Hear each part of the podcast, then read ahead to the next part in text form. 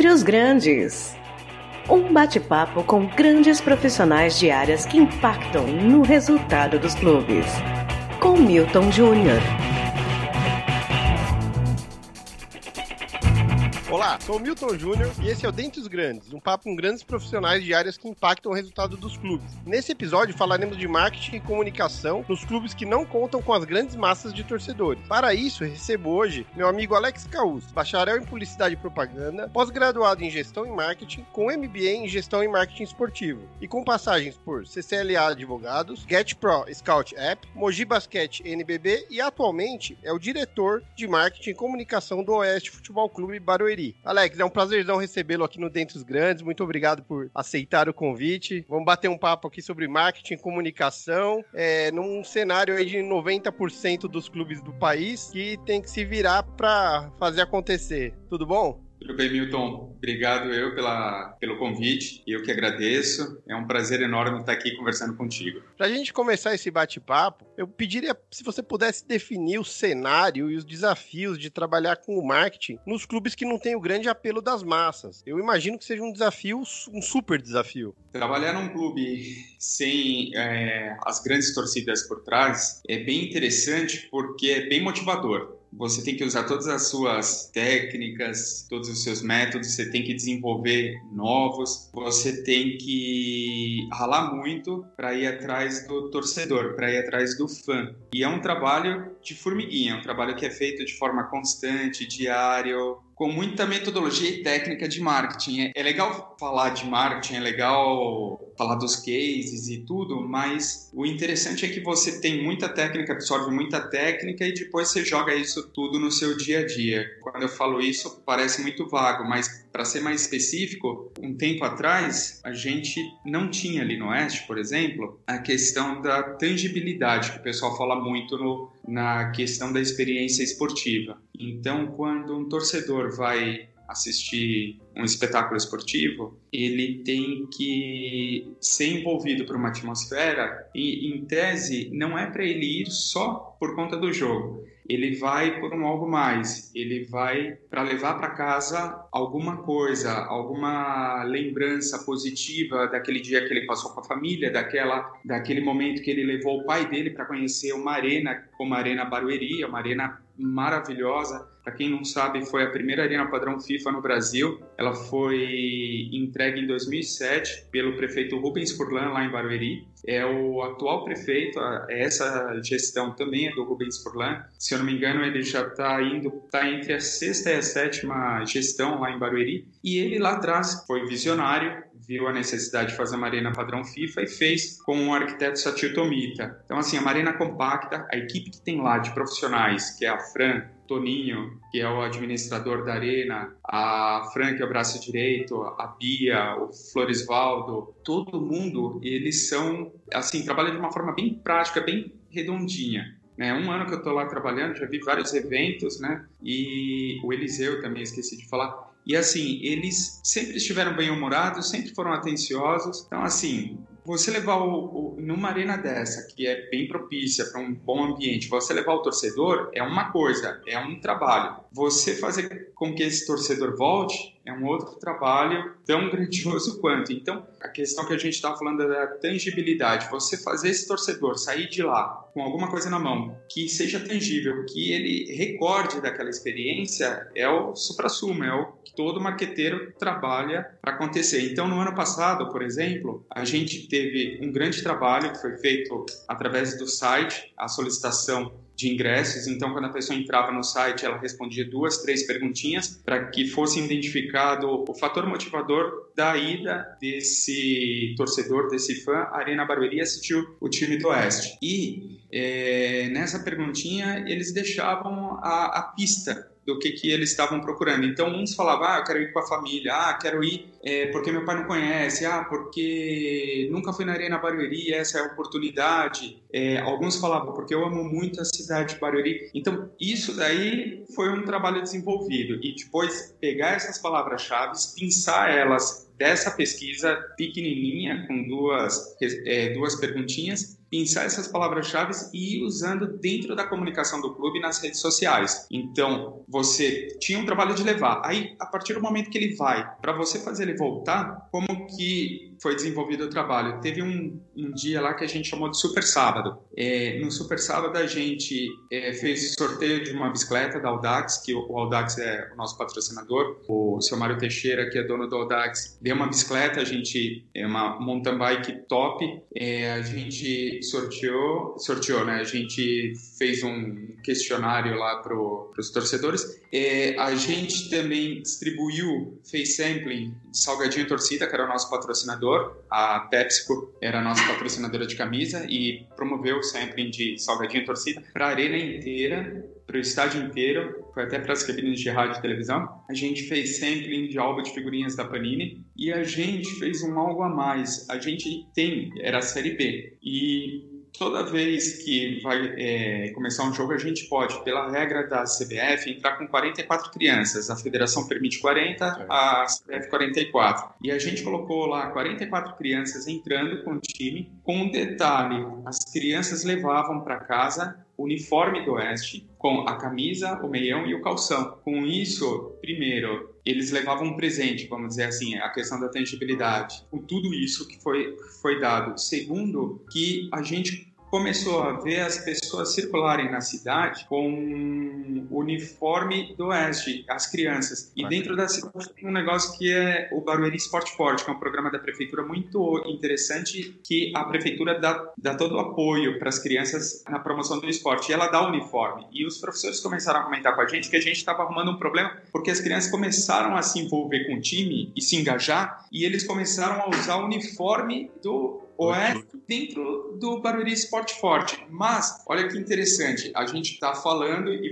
você fez a pergunta, né? Como que é trabalhar com um time assim e eu, e eu te respondi. É uma oportunidade, é um desafio, é de usar todas as técnicas do marketing. Aí, por exemplo, antes de entrar no Oeste, como que eu entrei? Eu apresentei um projeto. Eu tive 15 minutinhos de conversa com o meu diretor executivo e ele falou assim: me apresenta um projeto. Aí, para apresentar um projeto, normalmente que as pessoas fazem? Abrem um livro, é, dão Ctrl-C, Ctrl-V nas técnicas e chega lá no clube com tudo aquilo, com aquele blá blá blá. Hoje, para você ter uma ideia, na posição de diretor de marketing e comunicação do Oeste, praticamente toda semana eu recebo vários é, interessados em ingressar no mercado de trabalho, tudo com basicamente o mesmo projeto. Mas o que, que eu fiz ali que foi o diferencial para ele, que ele gostou? Eu fui para um parque da cidade sozinho, passei um sábado lá fazendo pesquisa com a população de Barueri, para entender o contexto socioeconômico e cultural no qual o Oeste estava envolvido em Barueri. E nessa pesquisa que foi realizada, ela foi bem interessante porque eu não distribuí ela pelo WhatsApp, eu entrevistava pessoas presencialmente.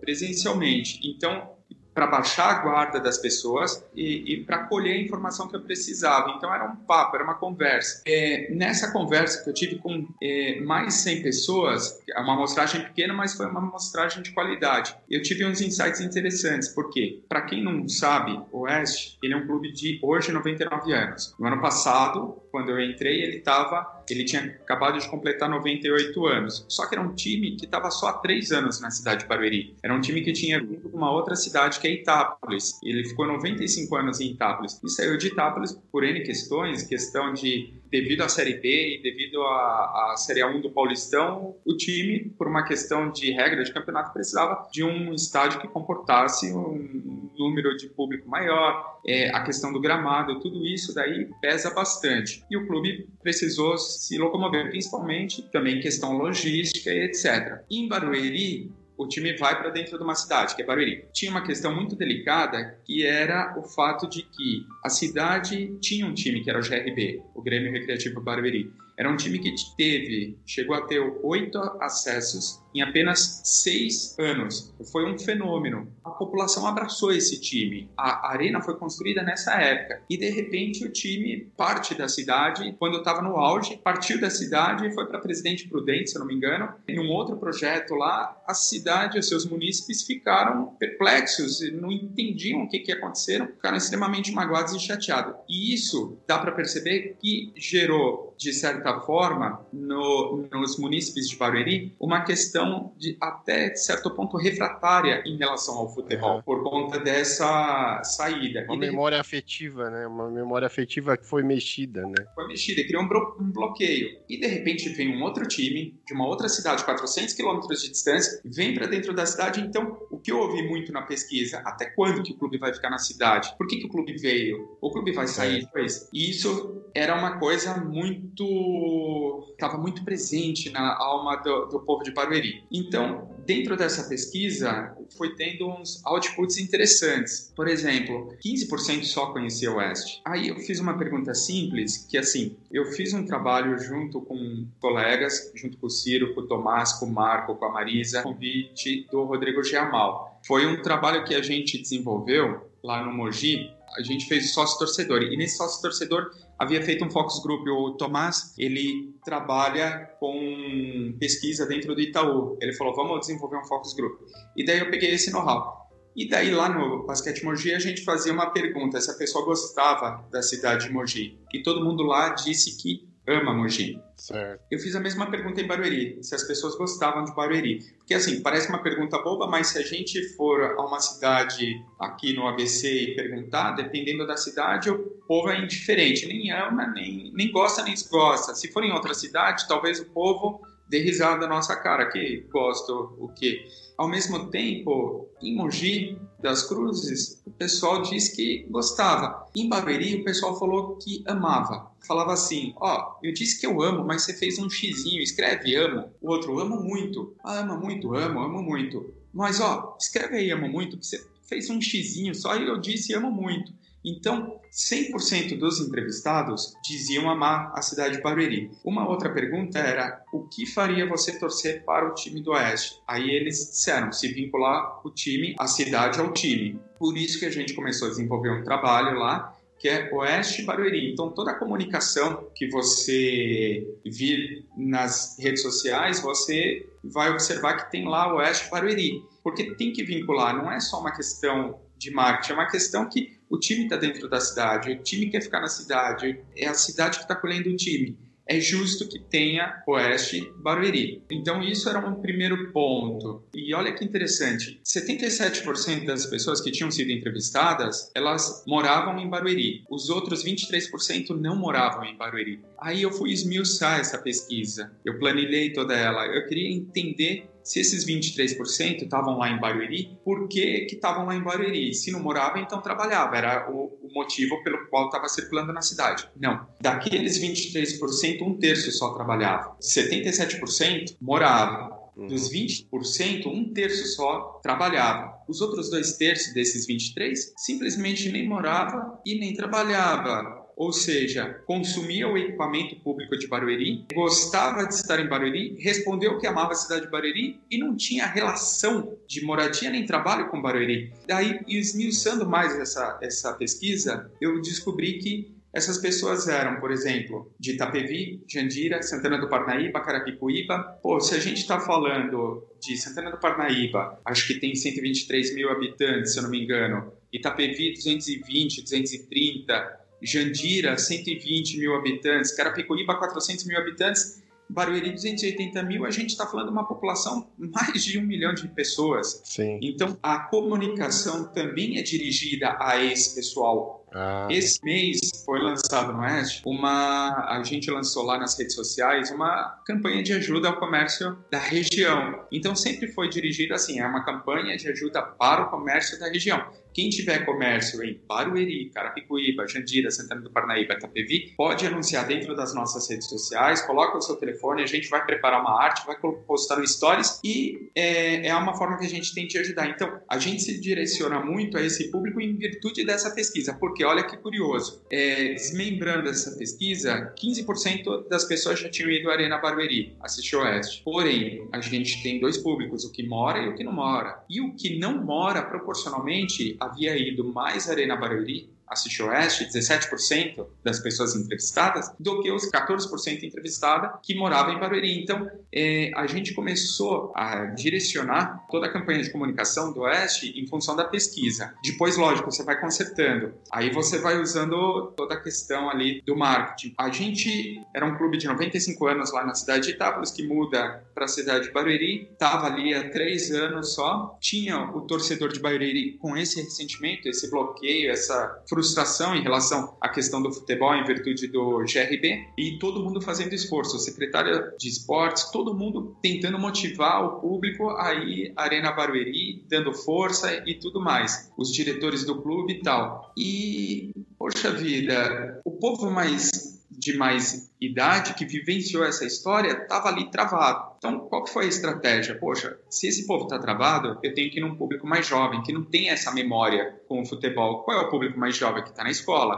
Aí a gente fez uma parceria muito interessante com a Secretaria da Educação, e na qual essa parceria a gente, das 55 MFs de Barueri, são 55 MFs de primeiro mundo com lousa digital, com Google for Education, cada MF tem lá seus 40, 50 ou mais Chromebooks, né, que é, é o Google for Education. É, as MFs, assim, são top, tanto é que Barueri é uma cidade que eu, eu não vi, não conheço é, escola particular de ensino fundamental, de tão top que é a educação em Barueri. E daí a gente visitou essas MFs com o mascote, para as crianças elegerem o nome do mascote. É uma campanha que a gente deu uma pausa, mas ainda está desenvolvendo. Então, olha que interessante. Das 55 MFs, fez 22 visitas. Dos 46.500 alunos das MFs de Barueri, a gente atingiu uma boa parte. Tinha escolas com mil alunos, tinha escolas com 300 alunos, 600 alunos, e a gente deu oportunidade para todas essas escolas darem, escolherem um nome para o mascote. E agora a gente vai para a segunda fase do, do projeto. A molecada começou começou a se inteirar mais pelo clube. Aí a gente chamou essa criançada toda para ir à Arena Barueri, assistir o jogo e entrar com o time. 44 podiam entrar com o time e as outras 56 acompanharam o aquecimento.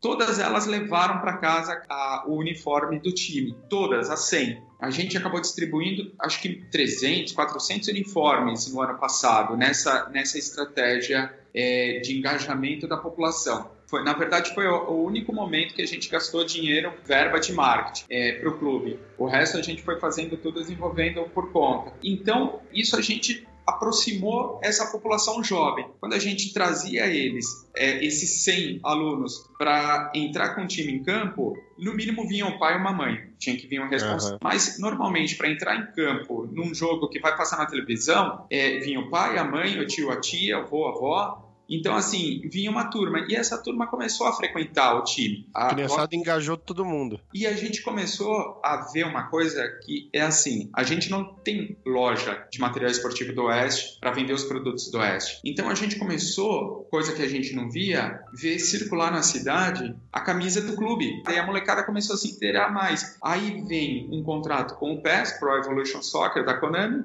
e engaja mais ainda a rapaziada. E eles começaram a pedir para ir assistir Oeste. E toda vez, Milton, que é, a gente fazia um cadastro para os pais levarem os filhos à arena, a gente fez ali a Camila Sales, que me ajudou muito nisso, que é, era secretária ali no Oeste, a gente conseguiu desenvolver uma metodologia junto com a Fran, junto com a professora Joyce, que sempre cuidou dessa parte lá, que trabalha no Barueri Esporte Forte, que era assim, a criança chegava lá, já tinha uma pulseira com o nome da criança, tinha o telefone do pai, do responsável, a pulseira tinha uma cor para indicar se o pai estava na arquibancada, se estava na tribuna ou se estava nos camarotes. É, então a criança era direcionada para uma sala da família, a Arena Barueri, como padrão FIFA, FIFA foi uma primeira arena que teve a sala da família no Brasil, então isso fazia parte do escopo ali das necessidades e demandas da, da, arena padrão FIFA. Então a gente conduz a criançada ali, elas ficam ali, elas recebem um lanche para se alimentar, porque muitas vezes vem da escola direto, corrido, que o pai traz, ou se é sábado é muito cedo e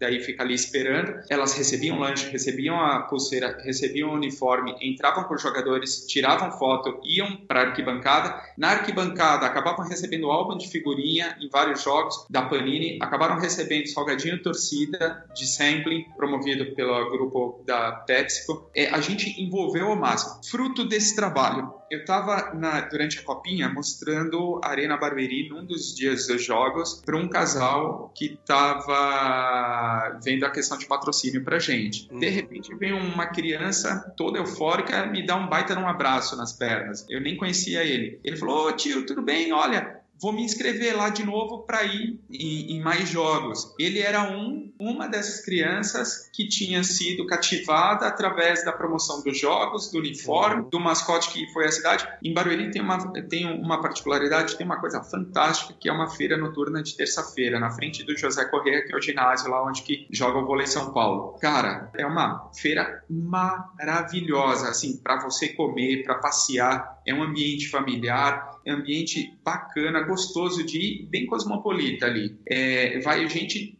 de tudo que é nacionalidade, de tudo que é classe social, de tudo que é lugar. Ali no meio da feira, andando hoje, tem um monte de crianças que vem me cumprimentar por causa dessa história do, da visita às escolas, da entrada com as crianças na, nos jogos. Isso foi um trabalho de marketing né, construído de formiguinha e foi indo. E cada vez, eu estava te falando, cada vez que a gente solicitava que alguém entrasse no site para fazer o cadastro do filho ou da filha e selecionasse o jogo que queria assistir, a pessoa deixasse o seu mailing. Quando eu deixava o seu mailing, é, o seu e-mail, o seu telefone, Hoje a gente tem, eu tenho os grupos de WhatsApp com os pais e quando eu tenho jogos do Oeste ou informações sobre o Oeste, é o nosso canal de comunicação, WhatsApp, e-mail, as redes sociais. Então tudo isso potencializou. Resultado da ópera, a gente, um dos resultados, né? Quando eu entrei, estava com 14.400 é, seguidores de Instagram. O time estava lá três anos na cidade, 14.400 seguidores de Instagram. No começo do ano, em janeiro, 40 mil seguidores. Agora, por causa da Covid-19, falta de conteúdo, né? A gente, por mais esforço que faça para colocar conteúdo nas redes sociais, é, a gente não pode colocar o conteúdo pelo qual está o nosso público lá, que é futebol, acompanhar o futebol. Então, mesmo promovendo ali uma brincadeirinha de retrospectiva da copinha,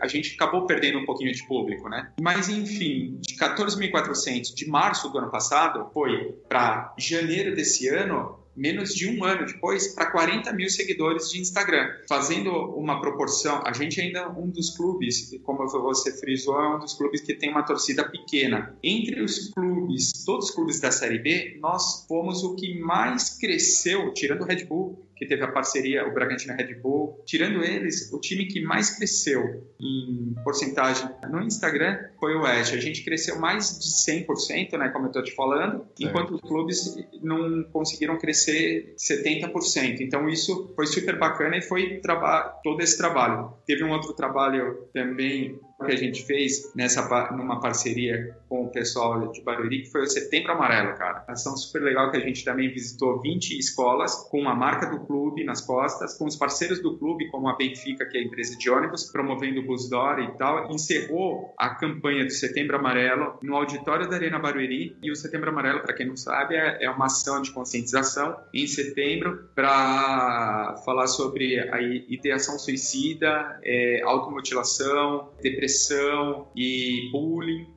Então, assim, a gente foi nas escolas de Barueri, foi na FATEC de Barueri e foi, levou o Dimas e o Diego, que são dois caras de Barueri, junto comigo, organizaram toda essa ação, pegaram 10 psicólogos voluntários e a gente fez essa ação. Então, tudo isso serviu para engajar. Fora, uma outra coisa fantástica que a gente fez lá, foi uma brincadeira, mas foi interessante. Logo que eu entrei, que eu conheci a Arena Barueri e descobri que lá dentro tem um teatro para 200 pessoas, meu Deus, isso daqui é lindo demais, não existe isso, eu vou ter que usar. Logo que ali eu conversando com um professor amigo meu, Ivan Riso, é meu professor dentro do curso no qual eu sou coordenador de esportes lá da Trevisan, ele é, falou: Eu tenho um amigo, Ricardo Figueira, eu vou te apresentar. Ele dá palestra, beleza? Ele foi treinado, orientado pelo Roberto Chianti. Falei: Beleza, vamos fazer uma coisa, mas pode não ser nada ligado a futebol, nada ligado a esporte? Eu falei: Tudo bem, vamos dar um presente para a cidade de Barueri, vamos falar sobre mindset, como as pessoas podem fazer para melhorar seu dia, etc. E, tal. E, e, e qual era o meu objetivo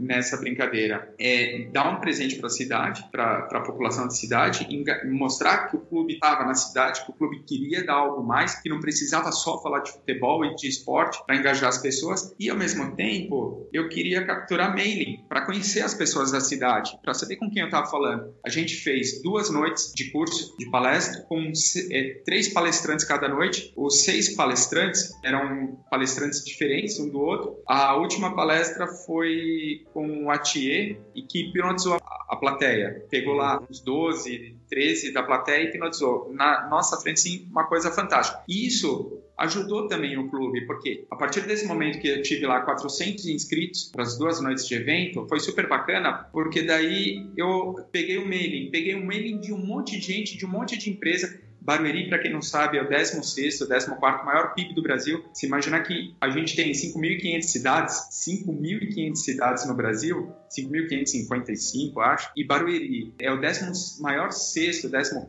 12º, fica flutuando. Maior PIB do Brasil é uma coisa fantástica, porque ali tem bastante empresa. E eu queria entrar nessas empresas, queria ter um canal de comunicação nessas empresas, e eu não tinha. A proposta... Fez a ponte. Mas, Milton, isso tudo que eu tô te falando, cara, isso tudo vem assim naturalmente vai acontecendo naturalmente, por causa de uma base teórica de marketing que daí você vai vendo para onde direcionar, né? Não, você havia comentando sobre essas iniciativas, né, para engajar o público da cidade e mostrar para a cidade que o clube é mais do que um clube de futebol, então que pode agregar muitos valores para a cidade. Eu fico imaginando que pra, para um clube que não pode contar com a maior receita ou pelo menos uma das maiores vindas é, do público pagante de jogos, a importância desse networking é, é, fantástica, né? Tanto em termos de apoiadores de sempre, como apoiadores é, específicos de algum evento. Como que vocês trabalham essa parte de busca por apoio? Vocês acham que vale mais a pena procurar parceiros de médio, longo prazo ou parceiros pontuais para os clubes como o Oeste vale mais a pena?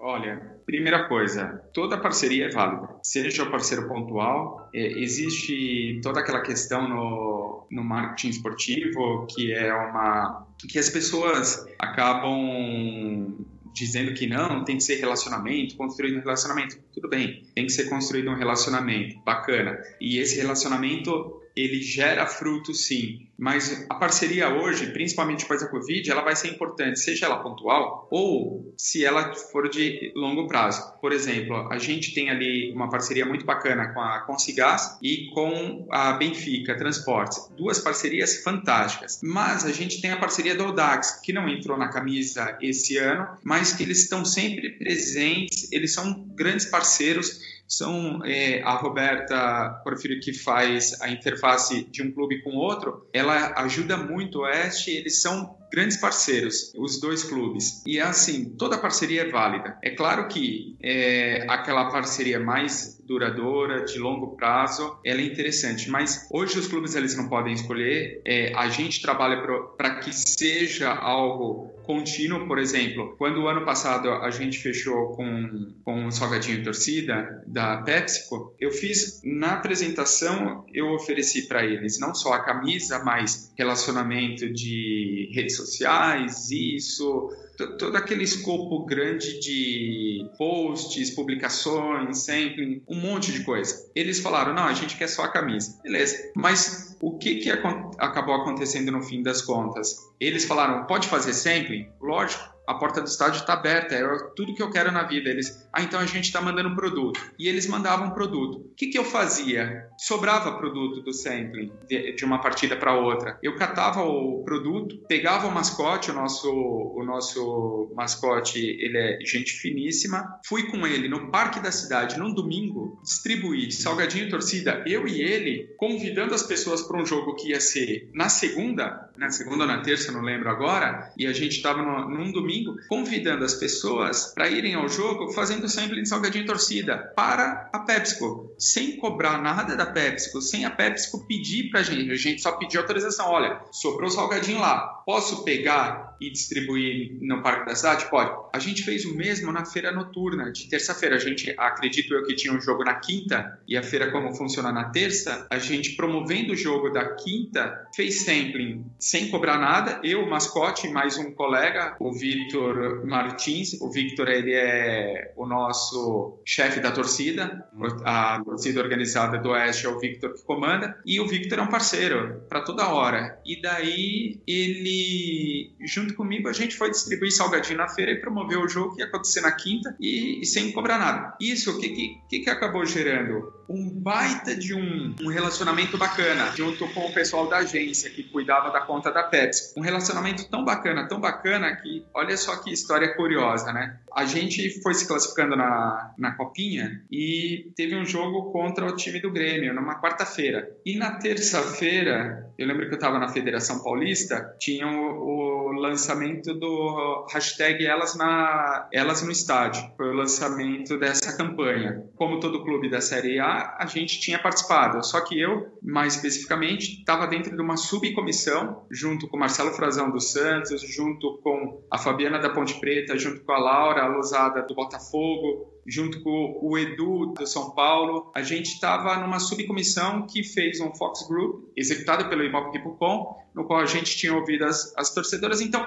como eu estava mais envolvido nisso, eu fui lá assistir a apresentação. Meio-dia me liga o cara da agência. Alex, a gente quer fechar um pontual para o jogo da semifinal da Copinha contra o Grêmio. Eu falei, beleza, maravilha. A gente negociou o valor. É, Meio-dia e meia, eu liguei para o meu fornecedor de material esportivo. Ele foi me responder às três horas da tarde que não dava tempo de providenciar o silk na camisa. E isso que ele, em tese, já tinha a, a técnica, já tinha a tela, porque ele tinha feito a série P com torcida. Era só reproduzir. Ele falou: não, não tenho tempo, não vai dar. Beleza, eu não vou perder o patrocínio pontual. Principalmente porque daí eu ia queimar um relacionamento. Catei os uniformes do clube, quatro conjuntos de uniforme. A gente jogou com o rubro-negro, então tinha que levar dois rubro-negro, vai que acontece alguma coisa. Só que a gente, de repente, ia dar uma zica levei os brancos também. Quatro conjuntos de uniforme para silcar. Aí arrumei, isso era numa terça tarde, na terça lá pelas 5 horas da tarde, arrumei um cara, gente boa pra caramba, que faz um silk lá em, lá em Jundiaí. Levei e falei pro cara, você faz o silk? Faço. Eu tô te levando agora. Ele falou, não, não vem hoje, que hoje eu vou sair. Vem amanhã às 7 horas, esteja aqui em Jundiaí. Eu até contei essa historinha, fiz no stories do Instagram. Saí de casa às quatro e meia da manhã, da quarta-feira, passei no clube, peguei os uniformes, seis e meia da manhã estava em Jundiaí, o cara abriu, começou a silcar. Duas horas da tarde eu saio de Jundiaí com todos os uniformes silcados e vou para Arena Barueri. O jogo era 5 horas da tarde, 5, 5 e meia, se não me engano. Acho que era 5 e meia. E vou para Arena Barueri. Quer dizer, foi tudo pontual, cronometrado e deu certo. Agora imagina isso. Tudo isso que eu fiz, essa correria e tal, foi sem um papel assinado Nossa.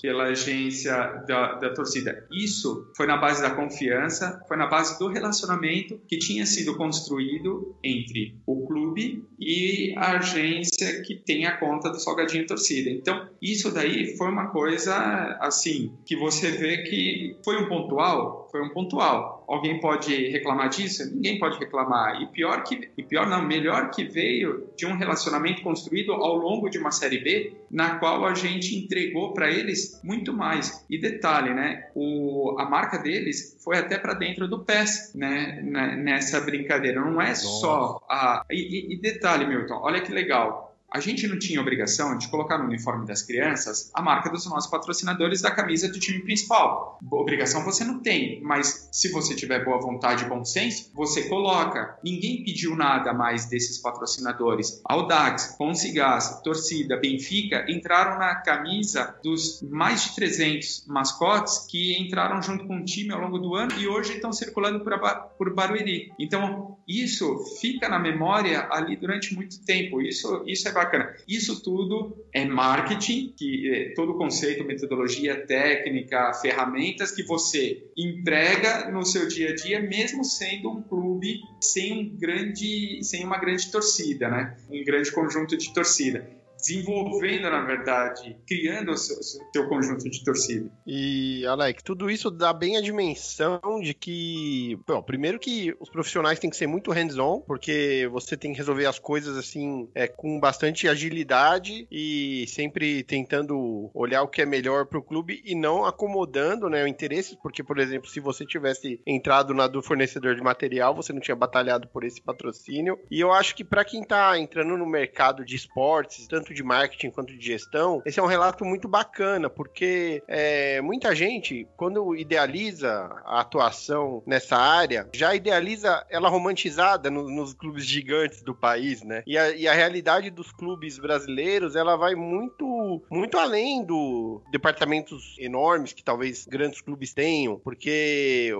os recursos são menores e, e, você precisa fazer render os recursos. Em relação ao patrocínio, eu tenho uma dúvida que eu fiquei pensando muito nisso. Se para os clubes como Oeste, Novo Horizontino, valeria a pena tentar uma negociação em bloco com patrocinadores? Você acredita que pode ser um caminho ou não? É, é justamente pelas questões de região que você estudou na sua pesquisa, é para saber qual é teu público, qual é a renda, qual é a frequência que ele vai, você acha que um patrocínio em bloco pode não funcionar? No começo do ano, eu, eu quando eu fui montar a minha apresentação comercial para sair atrás de captação de patrocínio, porque é, eu sou responsável pelo marketing, pela comunicação e, e pelo comercial do clube. É, eu conversei com vários clubes para entender qual era o preço que eles estavam colocando na camisa, para a coisa não ficar muito discrepante e não ficar para equalizar, para tentar equalizar. Mas assim, a ideia não foi à frente. A gente tem uma, uma, umas questões que são muito regionais, por exemplo,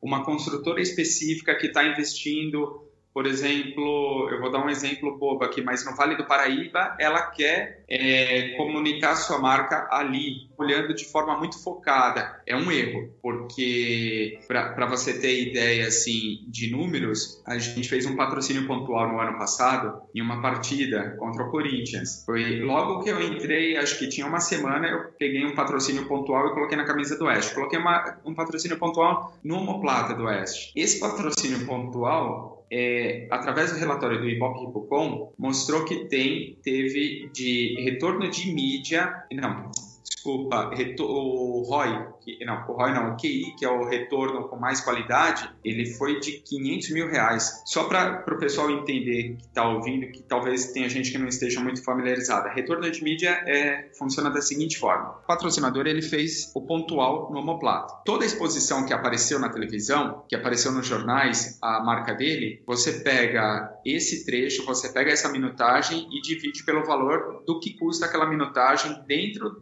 daquele canal de televisão onde apareceu naquele determinado período. Então, se apareceu no Fantástico, é, vai pegar 30 segundos. Quanto que custaria 30 segundos do Fantástico? Custaria 100 mil reais. Então, é, olha, valeu 100 mil reais porque apareceu 30 segundos no Fantástico. Quanto tempo apareceu no GE, no Globo Esporte? Quanto tempo apareceu no domingo à tarde? Então, vai nessa métrica. O QI, que a gente chama, é quando a marca desse patrocinador apareceu de forma mais legível na tela, apareceu durante um maior tempo de exposição e apareceu de forma mais nítida é, e quanto mais no centro da tela, mais sobe o QI. É o suprassumo da exposição da marca. É quando ela aparece em grande destaque. Um QI muito clássico que a gente acaba nem percebendo, mas que sempre aparece, é quando sobem a placa no futebol que tem embaixo a marca do relógio. Ou que nas Olimpíadas, todo mundo fala qual é a marca que mais aparece nas Olimpíadas, com maior destaque, com maior qualidade. Todo mundo acha que, ah, é Nike, é... não, é Adidas. Não,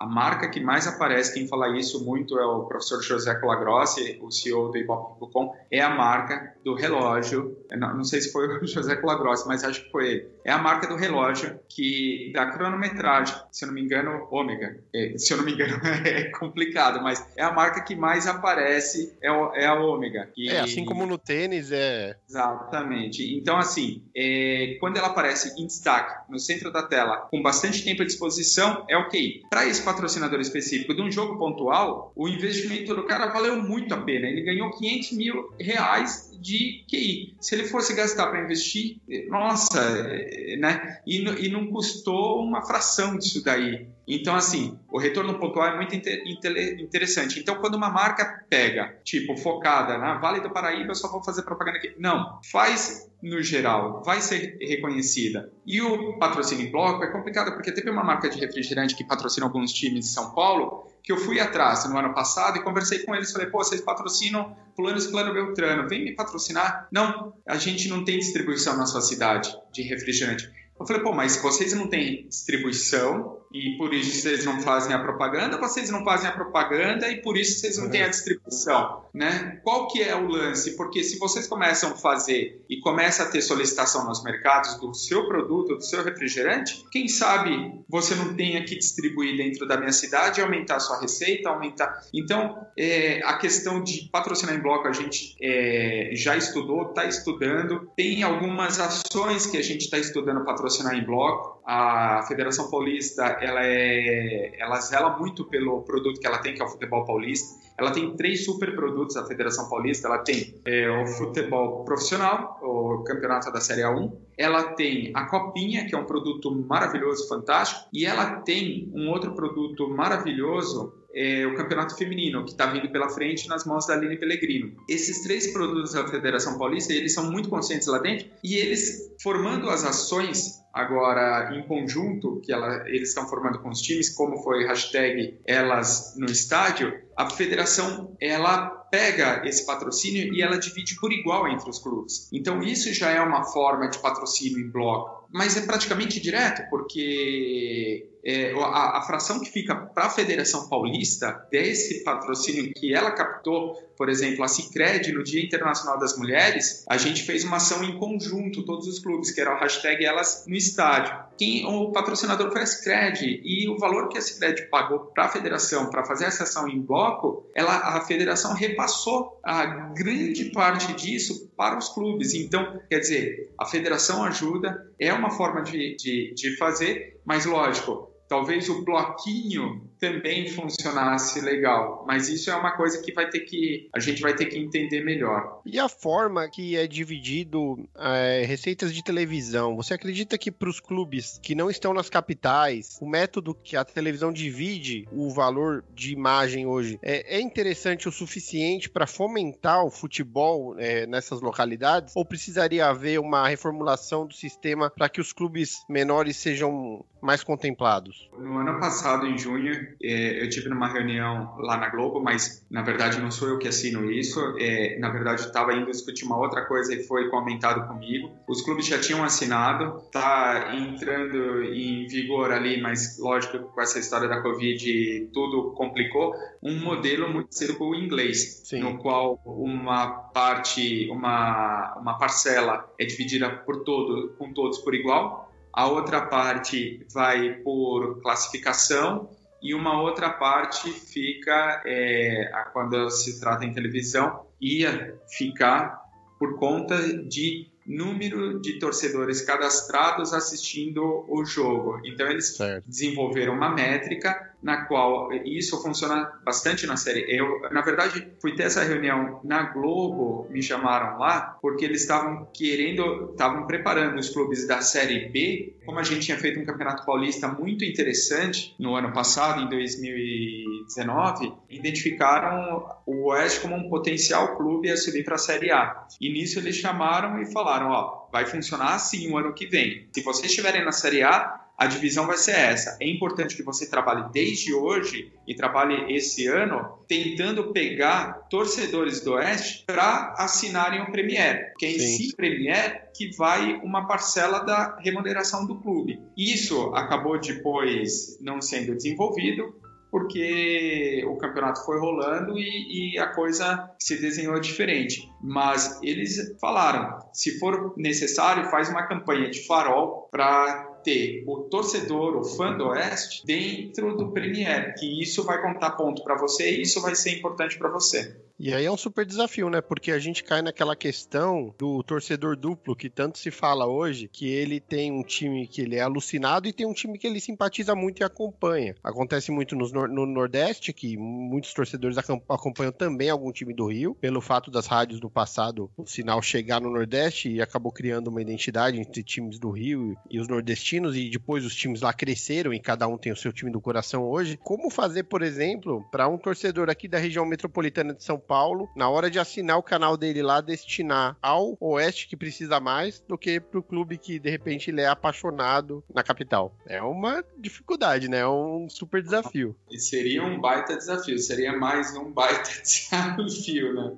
Seria mais um baita porque, porque assim, é, a, a televisão ela fomentou, né, no clube essa busca pela solução, mas é uma solução assim que realmente vai, vai ter que ser muito pensada porque não, não é fácil, né? A gente tá num, numa região aqui que os clubes em torno da capital, todos vão enfrentar esse dilema. O Água Santa, o Santo André, todo mundo vai ter que correr atrás de fidelizar os seus assinantes para poder para poder ser mais ter mais justiça nessa divisão, né? Porque a não ser que a própria emissora criar um sistema de redistribuição de parte para quem tem um segundo time, de repente seja um caminho, mas aí teria que ser algo batalhado com a emissora. Olha só, né? Você fala do segundo time. Do, ah, dois pontos aí que eu tenho que colocar, né? É por isso que eu tenho que trabalhar tanto a população de um milhão de habitantes, como eu te coloquei, que foi é, pega essa informação lá na pesquisa antes de eu entrar para trabalhar no Oeste. Meu, sempre que, e isso vale a dica, sempre que alguém for desenvolver um trabalho de marketing, faz uma boa pesquisa. Procura saber, não chega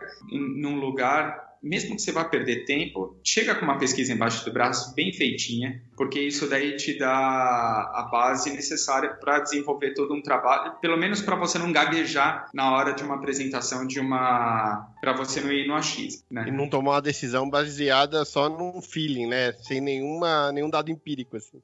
Porque olha só, a gente, se você analisar, que eu estava falando dos que a gente tem, tava com 40, tava batendo 41 mil seguidores, acabou perdendo um pouquinho por causa da Covid, você, acaba perdendo inevitavelmente 3% ali durante a semana tal. E mesmo fazendo live, mesmo fazendo vários programas, mesmo fazendo retrospectiva, é inevitável. Você, você perdeu o conteúdo. É, é muito interessante, você pode fazer joguinho, você pode fazer isso, você pode fazer aquilo, você pode colocar o jogador lavando a mão, instruindo mas, cara, você perdeu o seu maior ativo, que era o conteúdo de futebol. Dentro das redes sociais, esse é o maior ativo. Né? Era o dia a dia do clube, do futebol, etc e tal. Então, assim, a gente, mesmo assim, a gente tinha 40 mil. Agora, analisa comigo o seguinte, que Barueri é uma cidade de 280 mil habitantes, é a menor cidade da Série B em número de habitantes. Se eu não me engano, acho que só Criciúma tem menos habitantes. Seria um trabalho hérculo fazer essa questão de engajamento do cara que está é, na cidade ser do Premier, sendo que a gente está competindo com cidades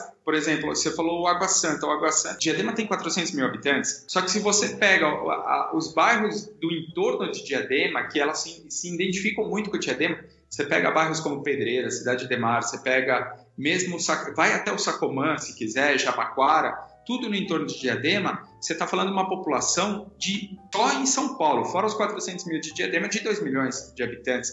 Então, quer dizer, é, a gente tem que ralar bastante. E tem outros times, outras cidades que também vão ter que ralar bastante. Isso daí é uma tarefa que, chegando a hora, não vai ter por onde fugir. Ao mesmo tempo, é um sistema que é mais interessante esse que está sendo desenhado agora. É um sistema mais justo para fugir daquela velha questão da espanholização, na qual deixou o Barcelona e Real Madrid hiper forte e deixou todos os outros para baixo, que a gente tanto estuda, tanto lê, e deixou todo mundo para baixo no, no, com um sarrafo lá embaixo, né? Uma coisa também que eu gostaria muito de saber de ti é o mercado dos diretores de marketing dos clubes do interior é colaborativo? Como que foi a sua inserção nesse mercado? Como que é no dia a dia lidar com os dirigentes de outros clubes? Ó, dirigente de outro clube, dirigente, dirigente de outro clube, eu nem lido.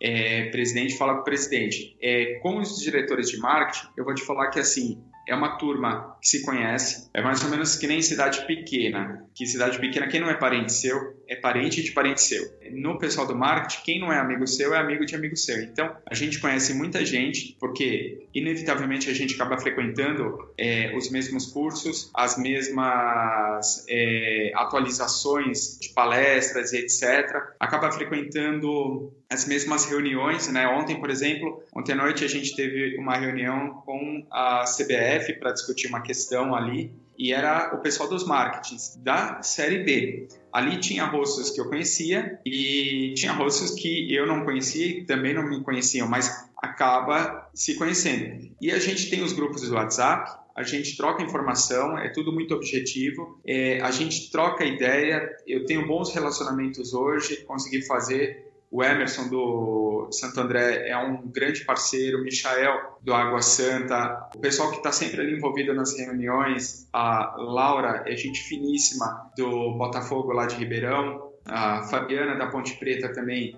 é gente finíssima. Então, assim, toda essa galera já se conhece, é, trabalha junto. O Alex Watanabe do Corinthians é, é, um cara super inteligente, é um cara legal de você colar e pegar toda essa experiência. Alguns outros eu não conheço tanto, mas assim, da, o Betão da Ferroviária é parceiraço, é, é, é cara que dá para ligar, conversar, é, discutir um problema, tentar buscar junto uma solução para alguma questão. Todo o mercado ele é muito colaborativo e curioso, porque assim, no meio do marketing, todo marqueteiro tem, vai, a sua vaidade, mas essa vaidade profissional, ela não existe no marketing. Tem outras profissões que a gente vê o pessoal muito aflorado com essa vaidade, que vê o pessoal muito, por incrível que pareça, né? O pessoal que lida com redes sociais no seu dia a dia, como a gente lida, a gente não é, não, não se expõe tanto quanto outras profissões que não vou citar agora que não convém, mas que o pessoal adora se expor, adora se exibir e que, no entanto, não é daquilo que vivem, né? E dentro do marketing o pessoal não tem vaidade, é, é muito colaborativo, muito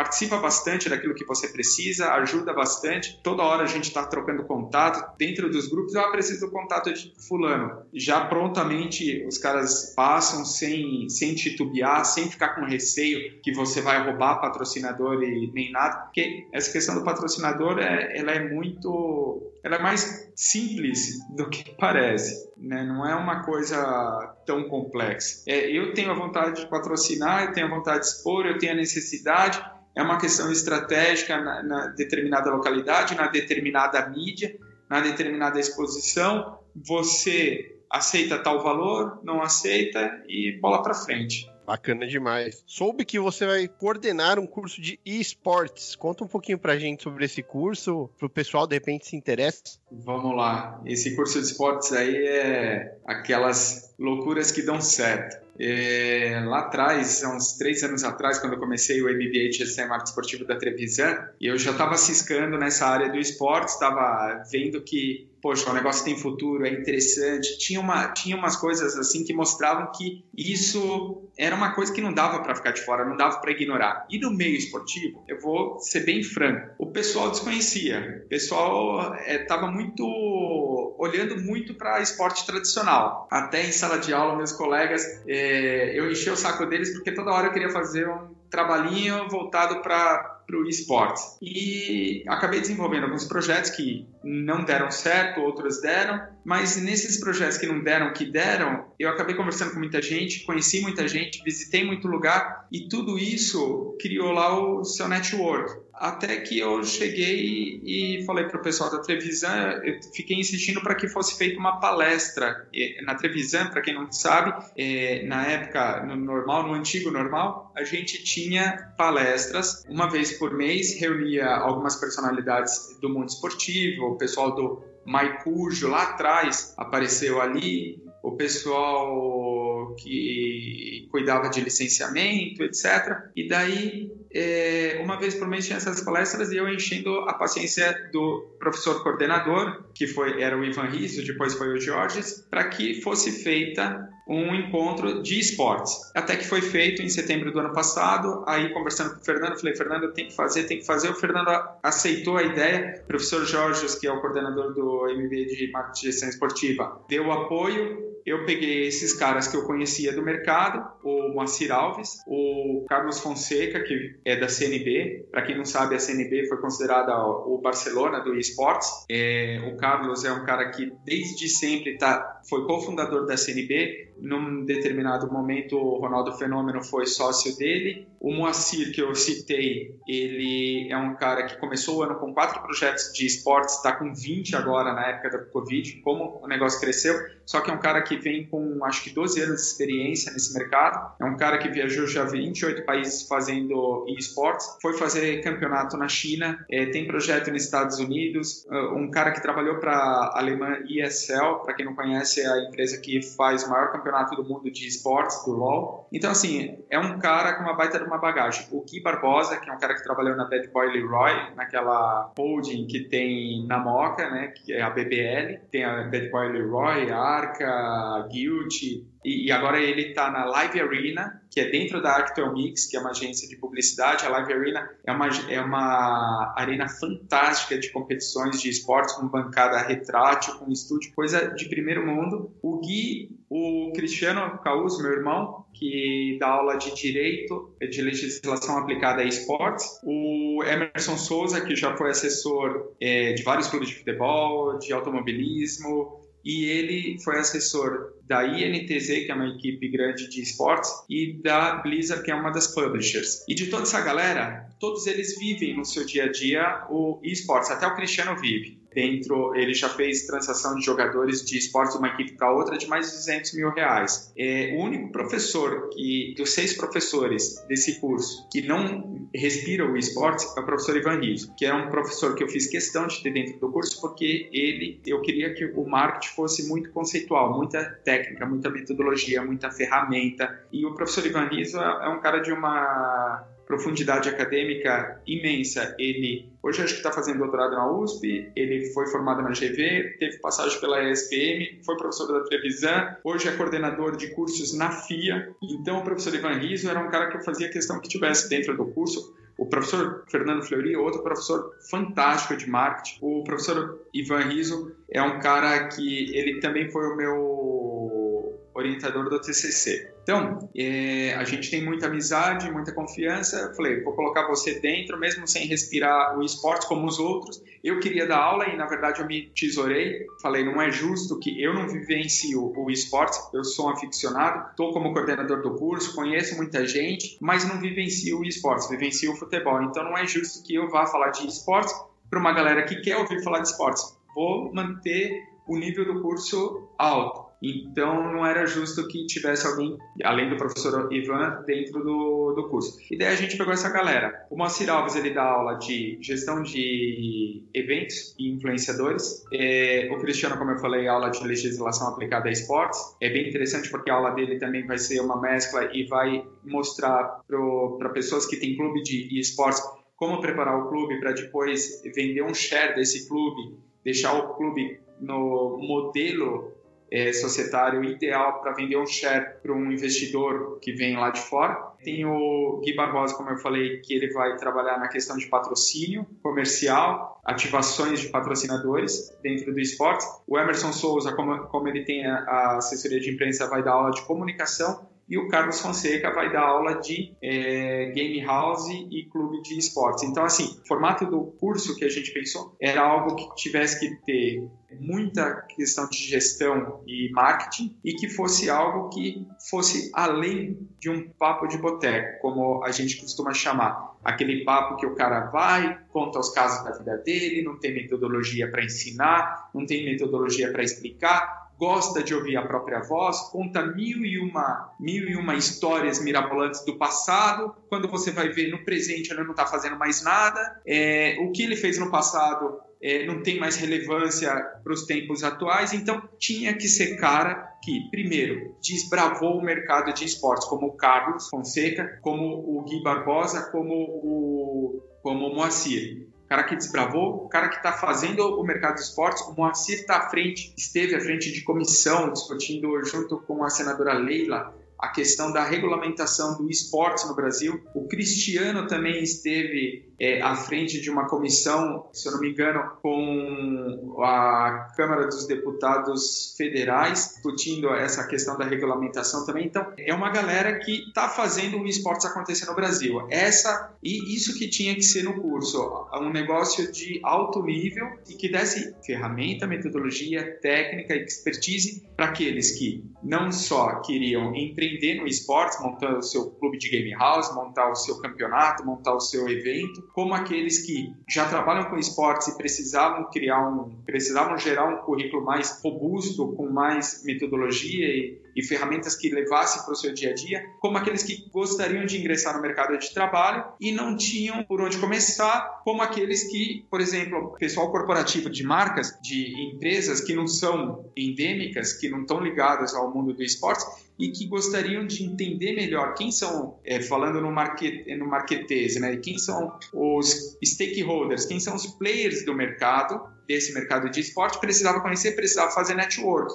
Para atender todo esse público que é, é, diversificado, a gente queria montar esse curso. E assim, o curso, a primeira aula foi agora esse sábado, só que a gente dividiu a aula de uma forma interessante para não ficar um professor só falando o dia inteiro, das 8 e meia da manhã às 16 e 30 da tarde, a gente dividiu o dia em duas aulas. Então, por exemplo, nesse primeiro sábado, o, a primeira aula foi dada pelo Moacir, gestão de eventos, junto com marketing do professor Ivan Riso. E eles voltarão num outro sábado dando as duas aulas. Então, para quem perdeu esse sábado aqui, se quiser voltar a ter aula com esses mesmos professores, vai ouvir eles da mesma forma. É porque você... é um curso que provavelmente vocês vão acabar tendo sempre, né? Pelo crescimento do mercado que e no Brasil e no mundo é enorme, né? Maior receita que se tem notícia aí, quase como cinema, né? É, então, a, se a gente pegar os dados da Newzoo, os dados de 2017, se eu não me engano, a receita de downloads de jogos, de games, foi de 1 bilhão e meio. Download de filmes foi de 700 milhões de reais.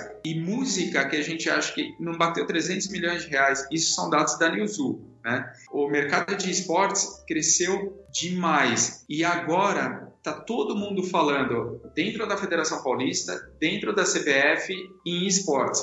Para os clubes que não viam isso, eh, não olhavam, não, não enxergavam, agora é o momento que eles estão tendo mais cuidado. E assim, Milton, é complicado, porque esportes está crescendo. Para você fazer dinheiro com esportes, clube de futebol não vai fazer dinheiro com esportes, cara, ainda. O que ele vai é. Agora, nesse momento, ele não vai fazer dinheiro. O que ele vai fazer é engajar mais pessoal se ele conseguir. O público do esportes é um público muito delicado, é um público que, por exemplo, eles não aceitam ser enganados. Não adianta uma marca chegar chegando agora, querer patrocinar um campeonato e que vai ter todo o público engajado. Não. Esse público de esporte é um público inteligente, eles têm é, especificidades, eles têm maneirismos, eles têm jeitos diferentes de se relacionar é, com as marcas de consumir as marcas, de assistir o conteúdo das marcas, de absorver a mensagem das marcas e não é uma, como eu falei, não é uma, é por isso que a gente tinha que fazer o curso também para isso, para que entendesse,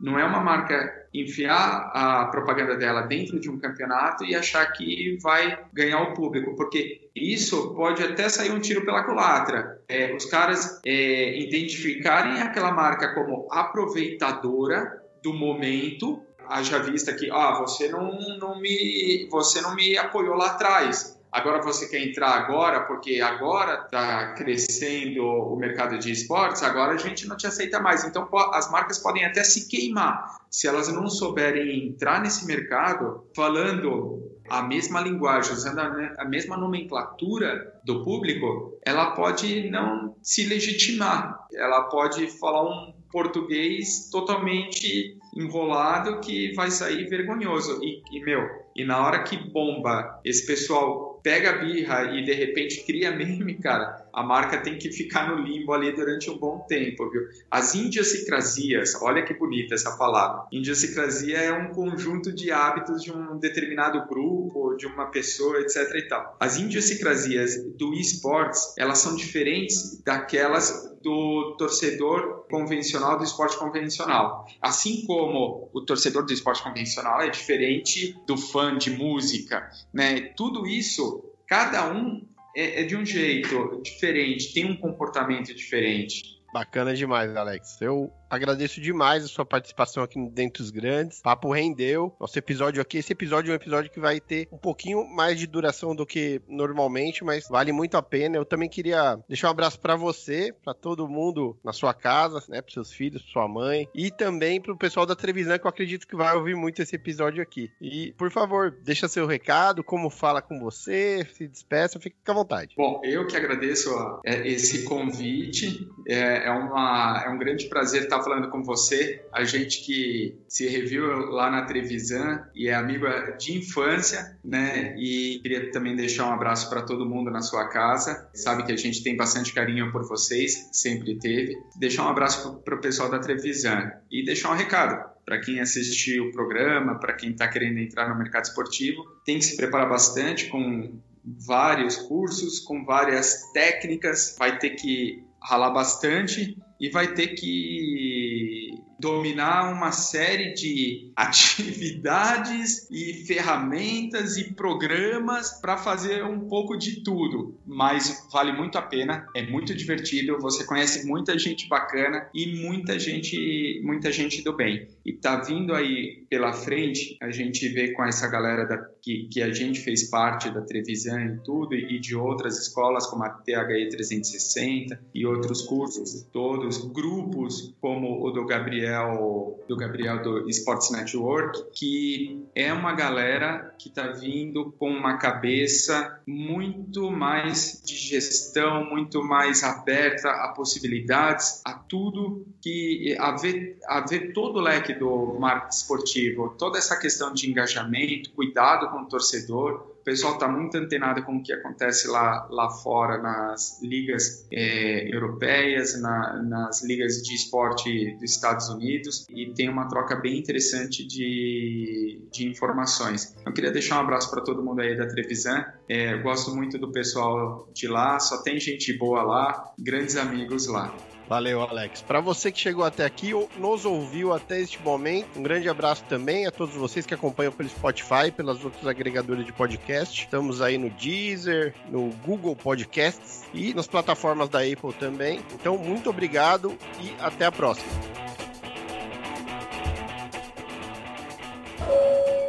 Você ouviu Dentre os Grandes um bate-papo com grandes profissionais de áreas que impactam no resultado dos clubes. Com Milton Júnior.